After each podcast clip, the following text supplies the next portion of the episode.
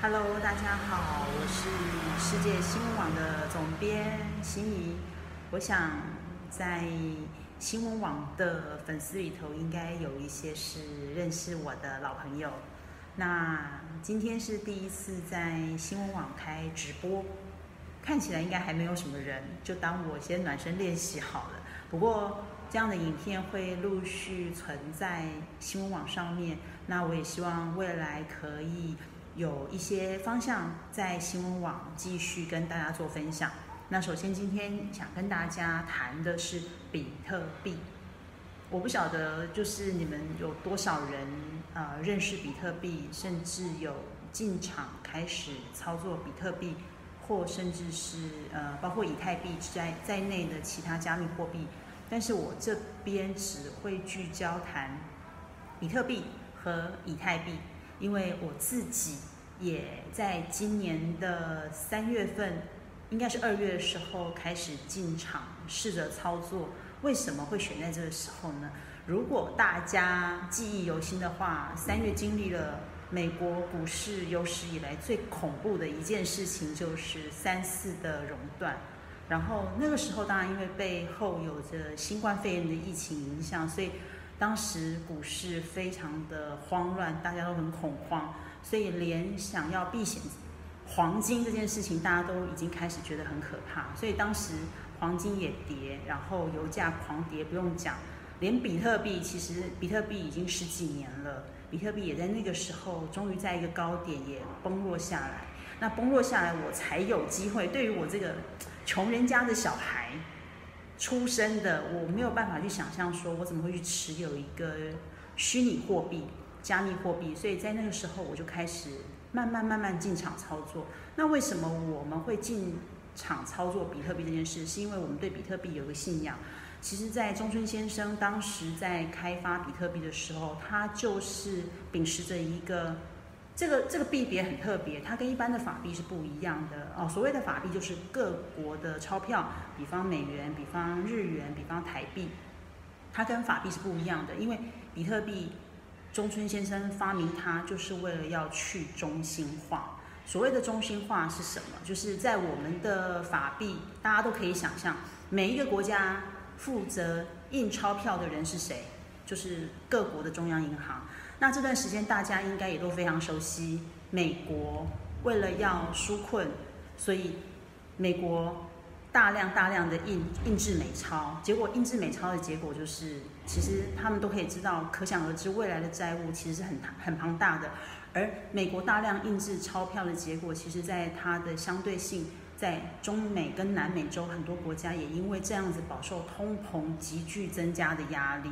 那在这个情况之下，其实为什么我们会想要开始去持有比特币？是因为它就是不要去受到中央银行的监管，就是不要有人为的操纵。今天我们如果可以用比特币来做交易的话，那个是固定的。这是在比特币这样的一个去中心化机制，它不需要有人为来确定它的币值。那最终的是。在持有这样比特币的人，我们基本上都是可以脱贫，而且在经济地位上是可以很平均、很均等。这个东西听起来有点抽象，我举个例来说好了。刚刚我有提到，中南美洲有很多的国家因为饱受通膨压力，而因为比特币救了他们一家。这是在两年前，应该是二零一九年，委内瑞拉有一个教授经济学的教授，他就投书到《纽约时报》去说以。比特币救了我们一家人为题来谈他如何去运用比特币，因为当时委内瑞拉的通膨已经非常的严重，大家就可以去想象，可能他就是要去买一瓶牛奶，但是要带着大把大把的钞票，可能都没有办法去满足一天三餐所需，而他只好开始尝试去试试看用运用比特币，结果因为比特币的交易相对来说是稳定的，它。换算成美元的那个价差，它其实是固定的。所以今天我可以用比特币，比方可能一瓶牛奶是零点几块，我就是可以用零点几块进行交易，它不会去受到我们法币这样的一个状态而波动。所以那个教授因为持有了比特币之后，开始家庭家庭的经济状况，他可以用比特币去跟呃超商，可以跟店家去做交易，所以他不用再担心他必须要带着大把钞票，或者是他固定的月薪已经没有办法支应他可能因为通膨可能很没办法支应他，可能很难以想象下一刻或者是下一周或者是明天随之而来的那个那那个通膨的压力。那另外还有，嗯，像伊朗，伊朗最近其实也是今年疫情开始，伊朗的政府为了要让比特币逐步趋向合法化，它甚至连挖矿这件事情的电力供应，因为如果大家对比特币有一点点概念的话，会知道其实矿工挖矿是非常需要耗电力，所以为什么有很多人会去偷电？那伊朗就从矿石的供电开始去做优惠，然后希望能够鼓励更多人来挖矿。那我这边想提一下，就是说，可能很多人对于比特币不是那么了解的情况之下，大家印象中会因为陆陆续都有一些相关的新闻，比比方啊，可能就有些人用比特币为名来诈财，这的确是常常听到的。那是因为大家没有真正进场去持有比特币，而是把比特币当成是一个交易的标的，所以你就会透过中介。那在这边，我要跟大家非常强调的一件事情，就是每一个人如果开始要进场操作，你就是可以自己是操作者。而不需要通过透过别人。如果你今天还要透过别人来做这个投资的话，那就会有风险。所以我不是鼓励大家往这个方向，我是鼓励大家要去持有比特币这件事情。因为当你去像台湾有几个交易所，当你直接去持有比特币，其实没有任何人会来打电话来问你说，啊呃你的你的身份啦，或者是其他的其他的就是。你不需要透过别人投资者啊来说服你要告诉你做什么样的什么投资。你持有比特币，你去想象，就好像你持有新台币，你持有美金，其实是一样的意思。它其实就是一个货币。虽然在上个礼拜啊，不是上个礼拜，应该是在两周前，华尔街有很保守的，它其实是把比特币定位为避险、避险的标的。那定位为避险的标的，其实它就会有一个风险。那个风险是什么呢？因为既然是避险嘛，所以它一定会大起大落。所以当时华尔街在美国总统投票之前，把它定位为避险的标的之后，大家可以想见，因为现在虽然美 美国的媒体已经宣布是拜登当选，但事实上在拜登跟川普之间还在暗潮汹涌着。为什么呢？大家如果到现在还记得的话，其实。虽然美媒已经宣布是传呃拜登当选，但是很有三个重要的关键国家还没有对拜登示意。第一个是中国，第二个是俄罗斯，第三个是北韩。所以到底这一场选战会纠缠到什么地步，还是一个未定数。好，因为你不知道接下来川普会做什么事。那我去分析这个因素给大家，这个背景因素给大家是要说，在选前华尔街去把比特币。定位为一个避险的位置跟角色的时候，意思就是说，如果在美股，其实这两天美美股只有在就在礼拜三，拜登比较明确的态势是当选，礼拜五有涨，但是昨天美股科技类股全倒成倒倒成一片，然后因为辉瑞疫苗，其实相对是有带动一些士气，可是纳斯达克指数是没有上来的。好，所以这表示股市怎么样？其实是消长互见，然后。还是有多所的震荡，并没有预期说，照理说美国历年来的经验，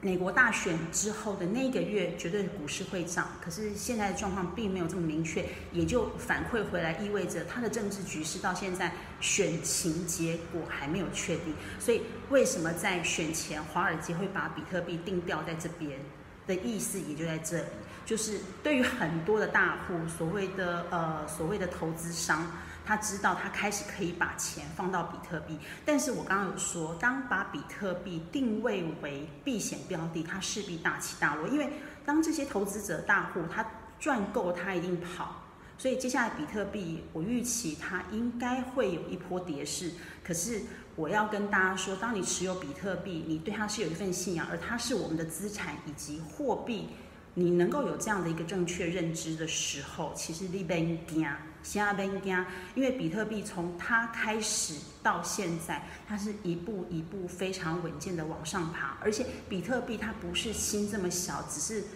锁定在说哦，我持有它就够。它其实是有个理想，我刚刚说的去中心化，不只是去各国的央行中心化，其实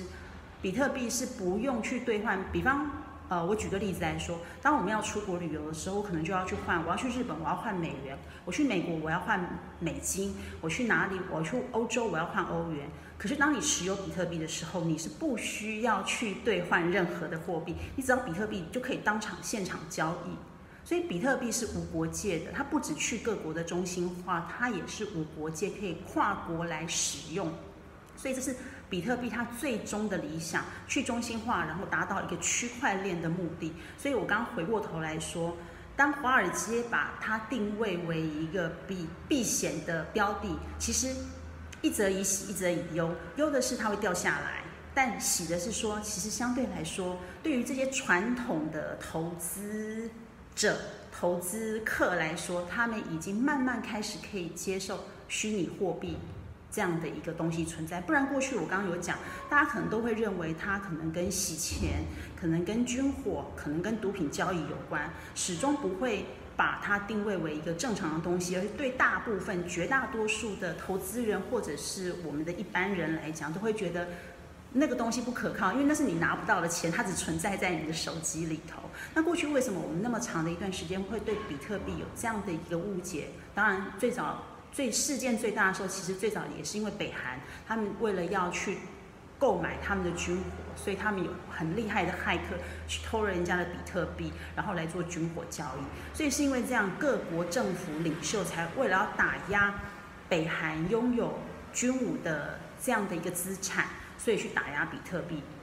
是因为这样的因素去打压，而不是比特币这样的东西是坏的。但是你看这几年下来，相对陆续的曾经打压它的国家，包括美国、包括中国、包括俄罗斯，今年非常多的新闻，这几个国家都已经，尤其像习习近平先生，他已经在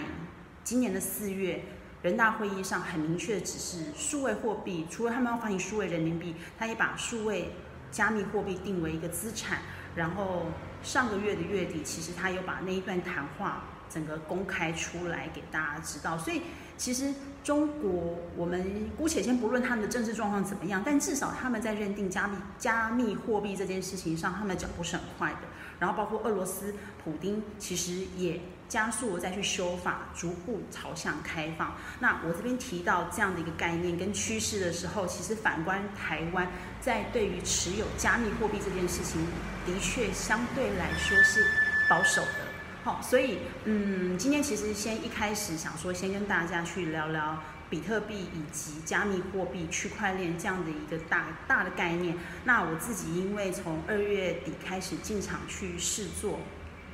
偷偷告诉你，如果我没有卖掉的话，我现在比特币其实是翻倍赚。就嗯，不能说呃，应该不是百分之两百，是百分之百。就是我投注，如果当时投注的是二十万一颗的话，其实现在就是四十万了。听起来很可怕，对不对？但它就是这个样子。可是你可能会说，它到底会不会跌？我刚刚有跟大家讲，它其实因为在美国总统大选前，华尔街这样的定调，的确，如果大家有稍稍有关注，或者今天听我讲完，等下可以去 Google 一下资料，就是。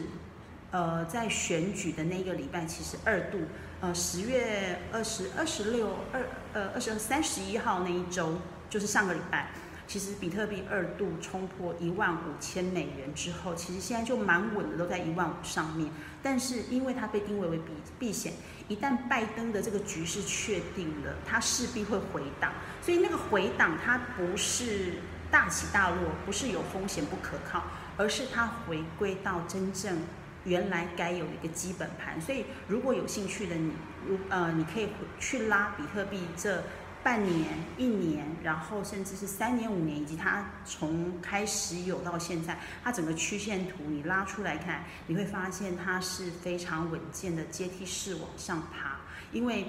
现在经过今年的疫情的冲刷冲击之后，其实所有的人跟投资者。开始慢慢会去看到我们传统最深刻、最相信的黄金。我们我们最底层其实除了投资，除了除了法币之外，我们大概就会投资股票、投资期货、投资房地产。其实我们最安定、最能够安定人心的那个持有，其实就是黄金。可是今年整个黄金的运作，大家会发现它太钝重了，而且它的避险效果，从今年年初。呃，就有非常多的外资哦，投资商，华尔街预言，一下子预言黄金今年年底会突破三千美元，一下子预言要突破两千美元。可是现在这段时间，其实美国这样大选的震呃总统这样的一个局势不定，它的震荡相对来说也是大，但始终没有突破两千美元。那为什么？其实就是有一部分的避险挪移到比特币的运作上面，所以比特币。华尔街前阵子试出了，其实不断不断的在谈，它已经有一个数位黄金的概念或者数位黄金这样的名词出现。那这就是今天先试试水温，然后想跟大家谈一下，就是比特币这样子，我觉得是蛮有趣的一个一个可以，我真的非常建议大家可以持有的资产，它是资产，不是避险标的。也不是投资项目，它就是你扎扎实实的资产。那如果大家有兴趣的话，可以关注世界新闻网，我会不定时的帮大家整理一些新闻相关内容，然后或者 Google 也可以去爬出一些相关的新闻。那今天就在这边直播结束，谢谢大家收看。哇，还有三个人呢，哈，谢谢你们，谢谢大家，拜拜。